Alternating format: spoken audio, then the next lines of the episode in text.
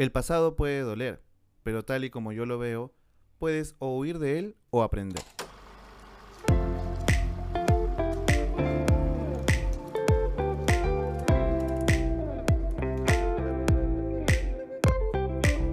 Hola, hola, bienvenidos y bienvenidas a un nuevo episodio de su podcast favorito de cine, Dilo con Spoiler. Yo soy André. Yo soy Daniela. Bienvenidos y bienvenidas a un capítulo más del podcast. Empezamos, así de frente nomás. En una. Han pasado muchas cosas esta semana, ¿no? Han pasado muchas noticias de las cuales vamos a hablar así muy, muy rápidamente, pero primero fuimos a ver Tar. Así es, fuimos a ver Tar. ¿Qué tal? ¿Te gustó? Me gustó. Sí me gustó, aunque contemos lo que hicimos después de ver la película. o sea, lo que pasa es que sí, a, a mí me pareció que sí, o sea, es buena.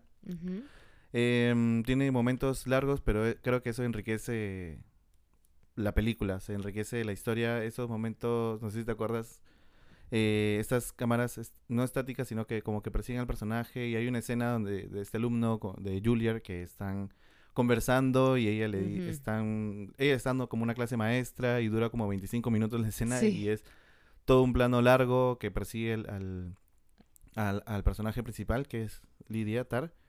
Esa parte me encantó, me pareció fascinante. ¿Te gustó?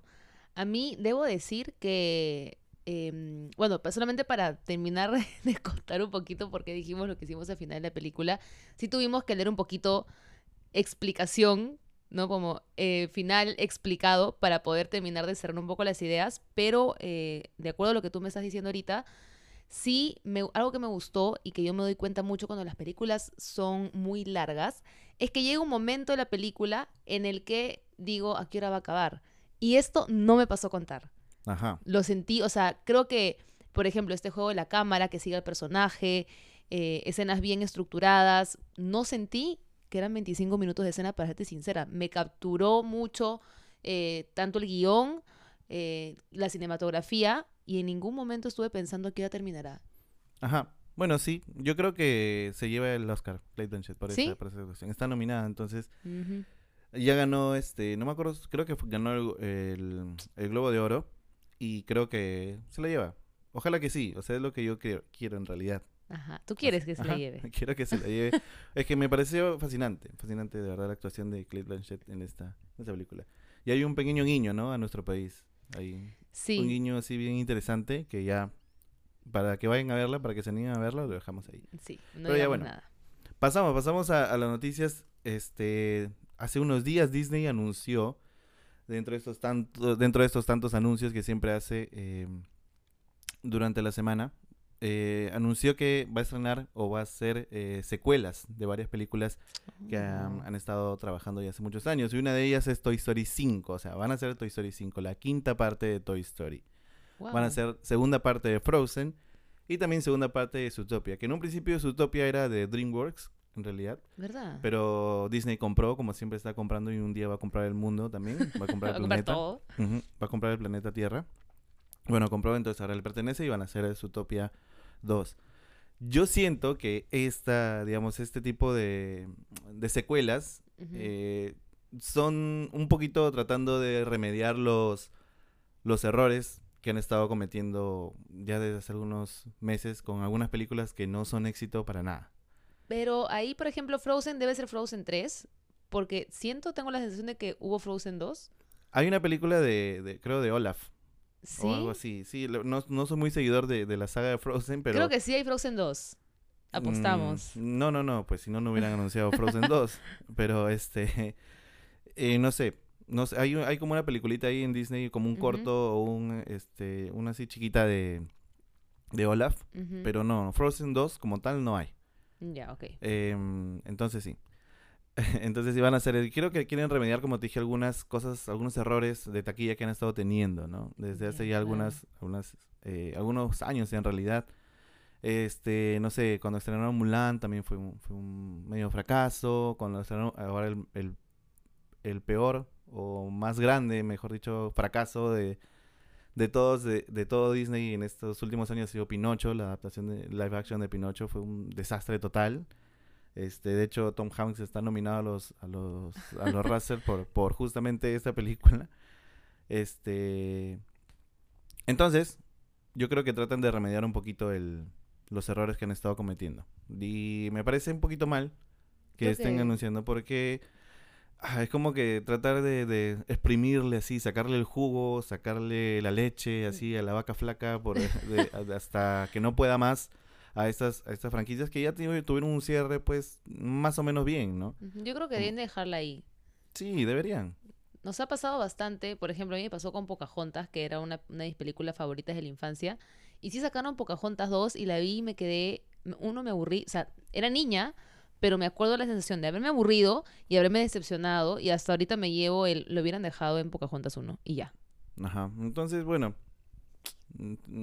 supongo que las sacarán, ya las anunciaron, así que van a vamos a tener que verlas a ver qué tal, pero bueno, no creo que sea un poquito, no creo que sean buenas películas. Toy Story 4 fue malaza, Sí. malaza, malaza, Sí. malísima, malísima, y justamente viene por eso, por, bueno, tuvimos un, un fracaso en, en taquilla en esta película, ok, ¿de dónde, ¿de dónde recuperamos este dinero que hemos perdido? Vamos a hacer la cuarta parte de Toy Story, porque es como pensaban ellos, éxito seguro, ¿no? Entonces ya, dale, vamos a hacerlo y fue también un fracaso, porque no, además de que no recaudó mucho en taquilla, es mala la película, entonces, bueno, ya, ya dejamos ahí la... No dejamos de hagamos hígado, no hagamos hígado. Sí. La siguiente, eh, la siguiente noticia es de que se ha anunciado también hoy día, me parece que se anunció la secuela, hablando de secuelas también, de Soy Leyenda, Soy Leyenda 2. Mm. Bueno, se ha anunciado Soy Leyenda 2, que es la secuela de, de Soy Leyenda. Vuelve Will Smith, ¿sí? Después del puñetazo, perdón, después de la cachetada a, Chris Rock, vuelve así por todo lo alto como si no hubiera pasado nada. Ah, ya. Y dice, ya, regreso y vamos a hacer Soy Leyenda. Nuevamente. Ah, y, y, este, spoiler alert, si es que no lo he visto, bueno, tiene 15 años ya la película, así que creo que la mayoría al menos la ha visto. Soy leyenda, acaba con la muerte de Will Smith, del personaje de Will Smith, como que se mata para salvar a la humanidad, a la humanidad, perdón. Se, se mata para salvar a la humanidad, pero hay una y si lo, lo, lo pueden buscar en, en YouTube y todo, hay un final alternativo donde el personaje de Will Smith se queda vivo. Queda ¿Ese final alternativo es oficial? No, es un final como su nombre lo dice, alternativo. O sea, no es el oficial, no es el que vimos en el cine, no es el que vimos en el DVD, pero está por ahí. O sea, me refiero que oficial es, o sea, sí lo grabaron ellos mismos. Ah, claro, claro. ya, ya. Sí, sí, lo grabaron ellos mismos, pero lo dijeron, no, mejor no hay que dejarlo vivo, hay que matar al personaje. Ya está. Pero el final alternativo quedó ahí en YouTube, se filmó y todo. O sea, Ujú. me, me refiero a que le está puesto ahí, seguramente en un DVD de contenido extra estará por ahí. Y bueno, ahora los productores de Soy Leyenda han dicho, vamos a agarrarnos de ese final alternativo para que el personaje de Will Smith siga vivo y regrese a la segunda parte, a la secuela. Oh.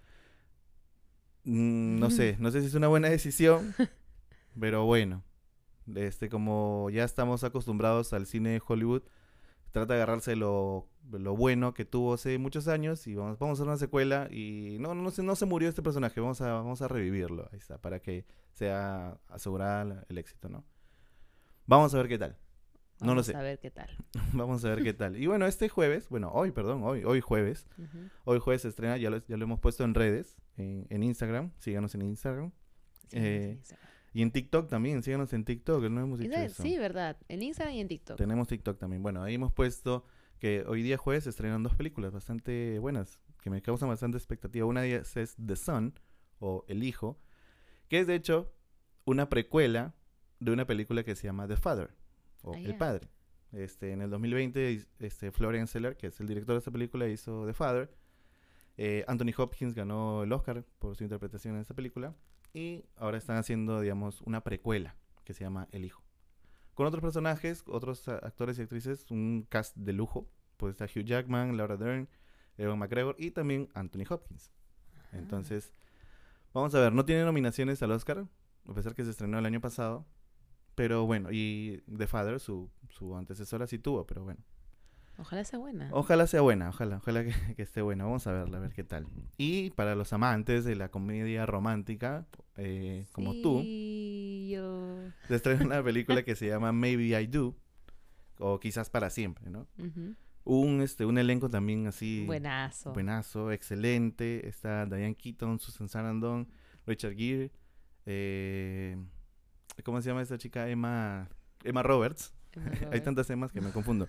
Emma Roberts, Este, así que también está, está disponible hoy día, jueves. Les va a eh, gustar, sobre todo a las chicas. A mí me sí. encantan esas películas, me encantan, me encantan. Me emocionan, debo de confesarlo, más que las películas nominadas al Oscar. Perdónenme, no me odien por esto, pero no se me emocionan más. Es como so cozy, lo que me gusta ver. Sí, son películas pues este para relajarse, no no tanto para, para quedarse ahí viendo, analizar mucho las- la cinematografía o los planos o la actuación, sino es para ahí pasarlo un, pasar un buen rato, divertirte. divertirte con la situación que, que sucede durante el video, porque la sinopsis es bien interesante, ¿no? Ya seguramente si es que para no para no contarles si vayan a nuestro Instagram y lo vean, vayan al Instagram, ahí está más o menos un poquito la sinopsis de qué trata eh, esta película que hoy día se estrena. Se llama Maybe I Do, quizás para siempre, que Quizás como pusimos siempre. pusimos ahí en nuestro Instagram, se puede confundir con una película que también se llama Quizás para siempre y está en Netflix.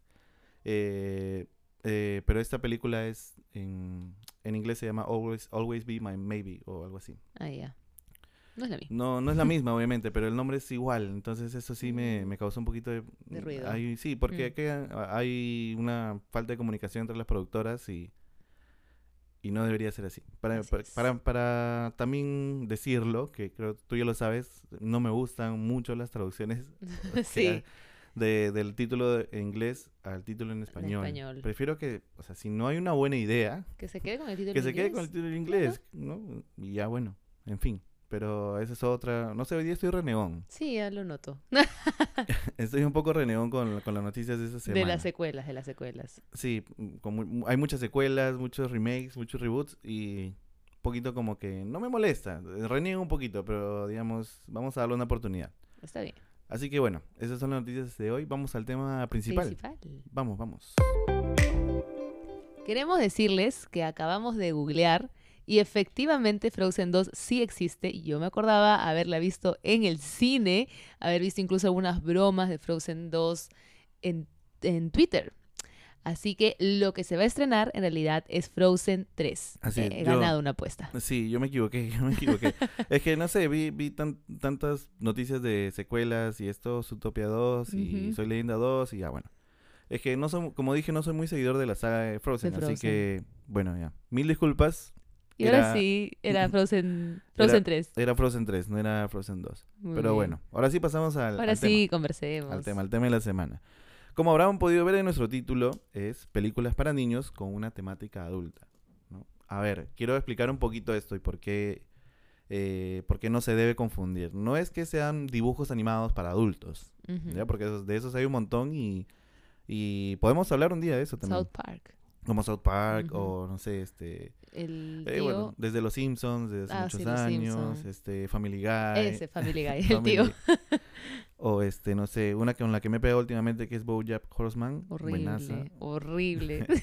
no me gustan los dibujos así para adultos, sinceramente. Pero bueno, bueno, bueno, o sea, no es que sea para adultos porque tiene un contenido, No, pues es... o sea, muy, muy obsceno. claro, no, no, no. no, es eso, sino que tiene un contenido, pues, para Yo adultos. sí, yo sí debo decir que no, no me gustan los dibujos, ni siquiera desde el que pasaba en MTV de los muñequitos, ¿cómo se llama? Se me fue el nombre. De los Mm, muñequitos. South Park. Desde South Ajá. Park, de, incluso desde antes de Los Simpson nunca me gustó, pero yo sé que a ti te encanta. No, eh, bueno, no es que me encanta, pero sí. Sí te es- ríes. si es una comedia, sí me da mucha risa. sí, como Bojack Horseman, que es su mate de risa. Pero bueno, ese es tema para otro, para otro capítulo, porque vamos a hablar de películas eh, para niños. Lo, estaba explicando y era que em, hay películas que nosotros hemos visto de niños, o digamos que sabemos que es para niños, pero al verlo ya con una, con una vista, con un punto de vista adulto, te das cuenta de muchas cosas. Te das cuenta de cosas que quizás de niño no te diste cuenta o eh, con, los, con la madurez que ahora tienes ya lo entiendes de otra forma, ¿no? Y ese es lo, lo bonito de, de las películas de las cuales vamos a hablar porque te enseñan algo teniendo la edad que tengas. Así Así es. tengas 5 años o tengas 50, aprendes algo y sabes, eh, terminas, eh, o sea, al ver otra vez esta película, aprendes algo nuevo. Y eso es algo bonito. Y Sí. curiosamente, a pesar que hemos estado renegando un poquito del anuncio de Disney, eh, curiosamente las películas de las que vamos a hablar, las tres son de Disney. Así que, bueno, hay, hay algo bueno también. Sí. Hay algo bueno en ese lado. Y bueno, queremos empezar con un clásico clásico de clásicos de la vida que todo el mundo de niño o de nuestra generación al menos ha visto, que es El Rey León. El Rey León. No la versión live action, sino la versión ¿No te gustó? que no me gustó para nada, eh, sino la versión que hemos visto. La, La original del la original, 93. 94. 94. La versión original del 94.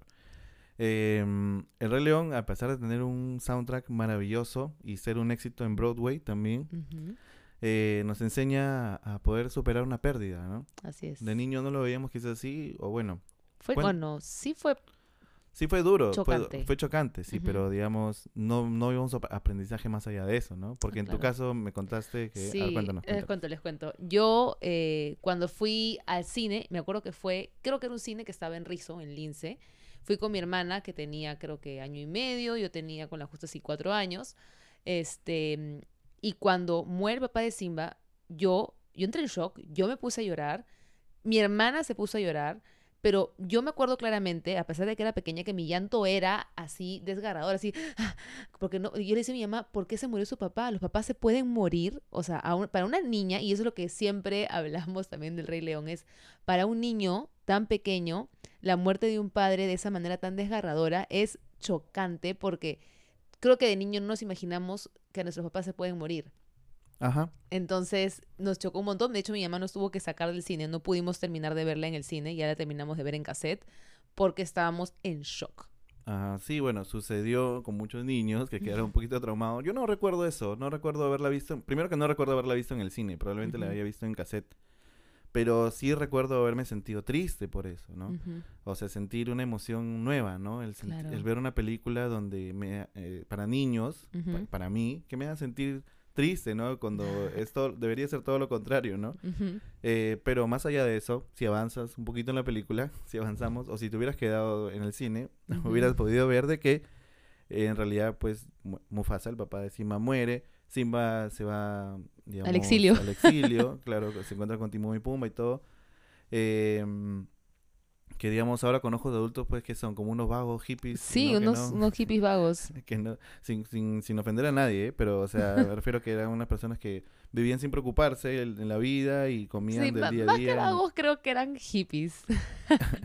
Claro, vivían de la naturaleza y todo orgánico y no... no- Hipsters. Ajá, medio hipster. No sé si es el término, pero bueno. Eh, eso, eso sucede, ¿no? Cuando después, después pasa el tiempo y se da cuenta Simba de que tiene que, que asumir o aprender de su pasado. De hecho, la frase, la frase que dijimos al inicio de este podcast es una frase que le dice Rafiki a Simba, ¿no? Por eso la, la elegimos para, el inicio de este podcast o de este capítulo. Em, y bueno, ese es el mensaje, creo, ¿no? Cuando Sí. lo ves con ojos de adulto es, ok, el pasado, porque Rafiki le tira un, un, este, un bastonazo en la Sí. cabeza a Simba y le dice, ya te dolió, pero ya pasó, Ya pasó, está en el pasado, ahora tienes que aprender, ¿no? Y le tira otro bastonazo y él se agacha, ¿no? Entonces. ¿ves? Aprendiste. Aprendes que tienes que agacharte cuando, cuando pasa esto, ¿no? Y en la vida, nuestra vida, nos, a nuestros 30 años y más, nos damos cuenta que, que eso sucede en la vida. El pasado Así duele, es. pero hay que saber aprender, Aprender, de, él, aprender, de él. Por más doloroso que sea, la muerte de un familiar es creo que lo más doloroso que un ser humano puede pasar. Exacto. Más aún de un papá una mamá, pero eh, aprendes, afrontas eso. ¿no? Y sales adelante con eso. No te, no te exilias y te vas a- al abandono a comer bichos, ¿no? y cantar Hakuna Matata. Pero bueno, eso es. Ese, es, ese creo que es el mensaje. Así es. Otra película que ya es un poquito más, más actual. eh, creo que fue en el 2015, 14, 15, por, Por, ahí. ahí, sí. eh, intensamente. No confundir, no confundir con Megamente, que también es otra película. Eso sí, eh, no fue, no fue de Disney, es de, de, Dream, de DreamWorks también, creo. Pero bueno, no confundir con esa.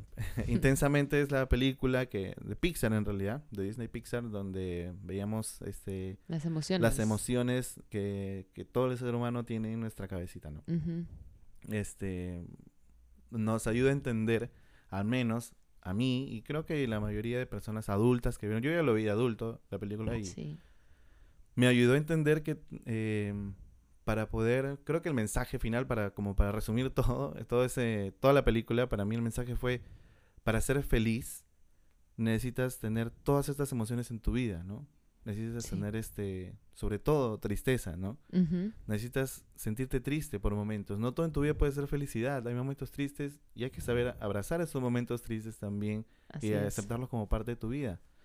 Esos momentos tristes, hay momentos de, de ansiedad, hay momentos de miedo, hay momentos de, de enojo, ¿no? Em, hay que saber afrontar, eh, o sea, hacer una combinación de todas esas, de esas emociones para poder encontrar una felicidad finalmente, ¿no? No todo en tu vida va a ser feliz, no todo en tu vida es, es, es, este, felicidad.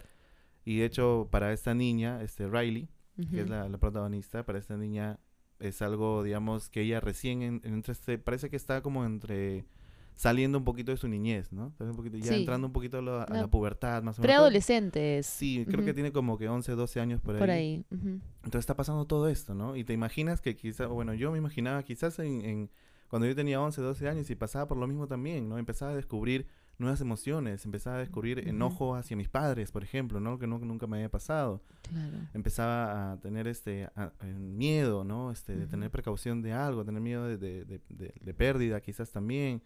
Empezaba a tener nostalgia de, algo que había pasado hace tiempo. O empezaba a tener momentos tristes también, ¿no? Y el aprendizaje de la combinación de todos estos sentimientos o emociones hacen que uno pueda sentirse finalmente eh, feliz. Así es. Aceptación también, estaba pensando, ¿no? A esa edad viene ya mucho el sentir aceptación, que cuando eres niño, quizás en el colegio, las experiencias con tus amigos son un poquito más afines. Y cuando estás en esa edad, entre los 12 años, también empiezas a lidiar con lo que es aceptación y la tristeza de a veces no sentirte aceptado, ¿no? Todo eso. Eso. Ujú. Entonces esa combinación es, es dura, es dura. y creo dura. que este Disney o bueno, Pixar con esta con esta película lo, lo retrata muy bien, ¿no? Es difícil esto, es difícil. eh, Pasas momentos muy tristes. Cuando muere este Ping Pong, es, es triste, tristísimo, ¿me entiendes? Es- O sea, yo como adulto, creo que tenía como 25, Cinco. 25 años, y me dio tanta pena, o sea, me dio, o sea, wow, no, bueno, ya no lo, ya no lo recuerdo si no voy a llorar otra vez. No llores, chao. Y bueno, eso es, eso es. Y la tercera película, la tercera película que hemos elegido es una de- también de la misma época del Rey León, que es El Jorobado de Notre De Dame. Notre Dame. Hace poco la vimos, hace poco la vimos otra vez. Sí. Eh, y ya, digamos, la vimos para poder entenderla. Sabíamos que había un mensaje ahí medio oculto, no oculto, sino como que con los ojos de adultos se puede interpretar mejor, creo yo. Y por eso la, la vimos nuevamente, ¿no? Sí. De hecho, esta película, como datito así adicional, es una película, es una adaptación eh, de una novela, en realidad, una novela que es Nuestra Señora de París, de Víctor Hugo. Y esta película, em, perdón, esta, este libro sirvió de, pues, de inspiración para crear este, esta película que tiene los mismos personajes, ¿no? Así Eh, es. Tiene a Esmeralda y a Quasimodo y al... Y al general. El general y a este fraile, no me acuerdo cómo es, Frollo. Frollo. al Frollo. Este, bueno, ¿por qué? Porque es una película que tiene una temática adulta porque esta, este, ah, no sé, no sé cuál es su, su Es título. un juez, creo. Ajá, es como, je- ajá, Como un, incluso te diría, un juez bien pegado a la religión, ajá, porque en, la, en esa época era así. Yo sabes como que lo veo como un inquisidor. Más o menos. más algo o así. menos, ajá. Sí, que este, estaba encargado, pues me imagino, de esta zona de, de París. Y este, bueno, él era, era el que había rescatado a, a Quasimodo y lo tenía encerrado en la, Y- en la y- torre y todo. Y un poquito su labor de él era eh, tratar de mantener este orden bien religioso de todo lo puro, todo lo casto en la sociedad. Y los gitanos representaban todo lo contrario. Eran personas más libres, no tenían la misma religión católica, este, muchos eran eh, ambulantes, entonces tenía una misión un poquito de mantener en orden y medio, o sea, tratar de neutralizar a los gitanos. Ajá. Esa era su función de este inquisidor, Sí, no sé. un- dentro de un contexto histórico real, ¿no? Cierto. Eso sucedía mucho en los años 1700 por ahí. No sé, no, no estoy muy... Entre 1700 y 1800. Ajá, Más o menos. Pero Sí, bueno, Fin de la Edad Media. ajá. Entonces, el tema es de que, bueno, em, Frollo, que es el, este juez, eh, quiere, quiere, pues, este, erradicar a, lo- a los gitanos o expulsarlos o incluso matarlos, ¿no? Matar a, esto, a este grupo social, eh, a esta minoría en realidad social. Y, em, pero lo que sucede es de que viéndolo con otros ojos, en realidad entendimos de que Frollo tenía un deseo sexual, Sexual. un deseo sexual bastante fuerte Muy fuerte. por Esmeralda, ¿no? Sí. Incluso hay una parte en la, en la película donde Frollo canta una canción y hay una interpretación bastante, eh, bastante intensa de cómo, de cómo se siente él, ¿no? Y cómo lucha contra su deseo sexual. Sexual, exacto. Eh, y de que- niños, claro, ni por acá. de niños no lo veíamos mucho así. no- de hecho, no recuerdo yo haber pensado eso porque, bueno, no tenía la edad para pensarlo. Pero sí era una, eh, digamos, sabía que él era el malo, nada más. El malo que quería encerrar a los gitanos y ya. Sí, y Quasimodo la salva, ¿no? Una cosa así, ¿no? Em, entonces, ahora ya de grande vemos que en realidad este está este pato estaba loco por, por Estaba- Esmeralda. Estaba De hecho, de hecho incluso antes de antes de este de ejecutarla, ¿no? Porque ya la van a quemar y todo, este él le dice, ¿no? Como al oído le dice que si quieres salvarse, pues eh, solamente tienes que entregarte. entregarte. ¿no? Como ser mía, nada más, ¿no? Y obviamente entendemos que eso no es un entregarte a la justicia, sino Ajá. es entregarte a mí físicamente. Ajá, entonces eso eh, hace ver, o lo hace ahora ya que lo vemos con, con estos ojos ya maduros y un poco más cochinos, entendemos pues que esta, eh, esta lucha de, de Frollo era pues este contra su deseo sexual. Con- su deseo contra su sexual. no, contra, no, contra- no contra Esmeralda misma, sino contra su deseo sexual. Hacia ¿no? ella, exactamente. Eh, bueno, entonces por eso es que, que si no lo han visto, chequenla, se van a llevar una gran sorpresa. Sí. Escuchen la canción de, de. Frollo, es, es, es bastante intensa. Y, y aparte, a- más allá también de la parte sexual, del deseo sexual de Frollo, también está, eh, y esta parte, a mí, yo recién me di cuenta, ahora que la vimos, eh, Quasimodo habla con las gárgolas. Y yo de niña pensaba, ah, ya, lo Sí. que pasa es que las gárgolas son, sí, en, o sea, en la Son animadas. Son animadas, en el imaginativo sí hablan con él, y porque él es especial. Pero en realidad nos damos cuenta que como era una persona tan solitaria, él realmente hablaba con las gárgolas, pero que las gárgolas no, o sea, eran de piedra, no eran personajes, eran parte de su imaginativo, de su imaginativo, estás- imaginario, de su imaginario, no sé, Parte de su imaginación. de su imaginación Este, se imaginaba que conversaba con las gárgolas porque estaba solo, pues, era una persona solitaria. solitaria. Una persona solitaria. Incluso, o sea, tiene, este, creo que bordea el tema ya de salud mental. Sí, Entonces, eh, bastante interesante esta, Sí. esta película. es bien de adultos, yo diría, Sí. bien de adultos. Sí, El Jorobado de Notre Dame. Este, gran mensaje, ya sabes, y lo voy a decir de antemano, quiero decir que sí, estoy, sí estoy siendo sarcástico. El gran mensaje de Jorobado de Notre Dame es, no importa que tú seas bueno, el héroe, el que salva a la princesa, siempre la princesa se va a ir con el, el hombre alto, fornido, gringo, ojos azules, armadura brillante. Así que de nada sirve, amigos. Y repito, estoy siendo sarcástico. Pero bueno, vamos a la, vamos entonces a las recomendaciones. Así es, vamos para allá. A ver, y para nuestras recomendaciones nos hemos puesto un poquito de carácter social, ¿sí? Con películas latinoamericanas, ¿sí? Así Con, es. que tienen una, una, eh, un contexto social bastante fuerte. Pero, a ver, Daniela, Ajá. empieza. Yo quiero recomendarles la película Kamchatka. Es K-A-M-C-H-A-T-K-A. Así es, Kamchatka. Este es un drama del 2002, es una película argentina. El personaje principal es un Darín joven, jovencillo, no tan joven, adulto, jovencito. Y la película está más o menos basada en 1976, al inicio de la dictadura militar argentina que como sabemos fue una de las más sanguinarias junto con la de Chile, más inclusive que lo que hemos vivido acá en Perú. Y la película se trata de Harry, que es un niño argentino de 10 años, que va todos los días al, al colegio. De pronto llega esta dictadura militar y tienen que irse al campo con su familia y la familia le empieza a decir a él, por si acaso, nos hemos cambiado de nombre.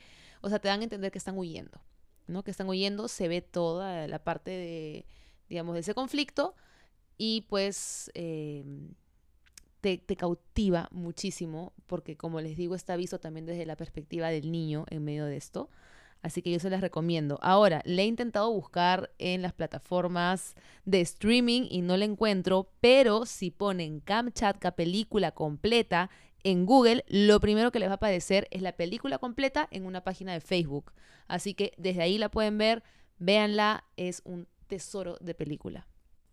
Ajá, y mi película también va por un, eh, en, una, en un contexto que tú has mencionado ahorita también, que es eh, la dictadura militar de Chile.